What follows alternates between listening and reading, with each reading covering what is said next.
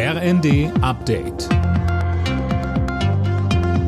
Stündlich neu. Auf den Punkt informiert. Ich bin Anna Löwer. Guten Abend.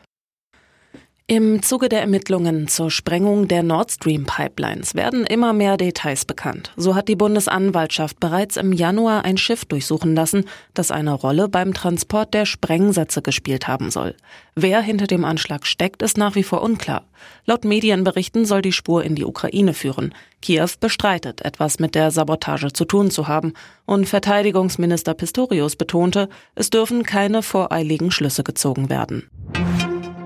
In vielen Kitas und Horten ging nichts mehr. Wegen des Warnstreiks im öffentlichen Dienst sind bundesweit viele Einrichtungen zugeblieben.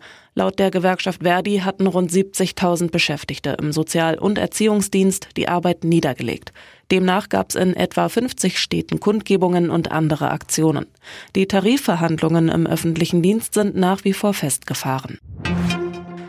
Die Ukraine braucht dringend Munition und die soll sie auch so schnell wie möglich bekommen. Da sind sich die EU-Verteidigungsminister nach ihrem Treffen in Stockholm einig. Konkrete Ergebnisse gab es aber nicht. Mehr von Tom Husse. Auf dem Tisch lag ein Vorschlag des EU-Außenbeauftragten Bochel. Sein Angebot, die Mitgliedsländer sollten der Ukraine Munition im Wert von einer Milliarde Euro aus den eigenen Beständen zur Verfügung stellen. Beschlossen wurde bei dem Treffen noch nichts, die Entscheidung dazu wurde vertagt.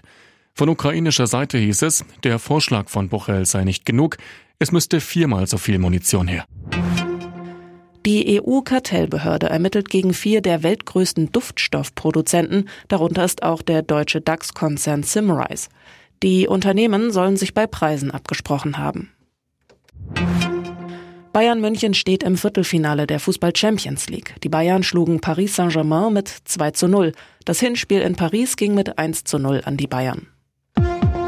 Alle Nachrichten auf rnd.de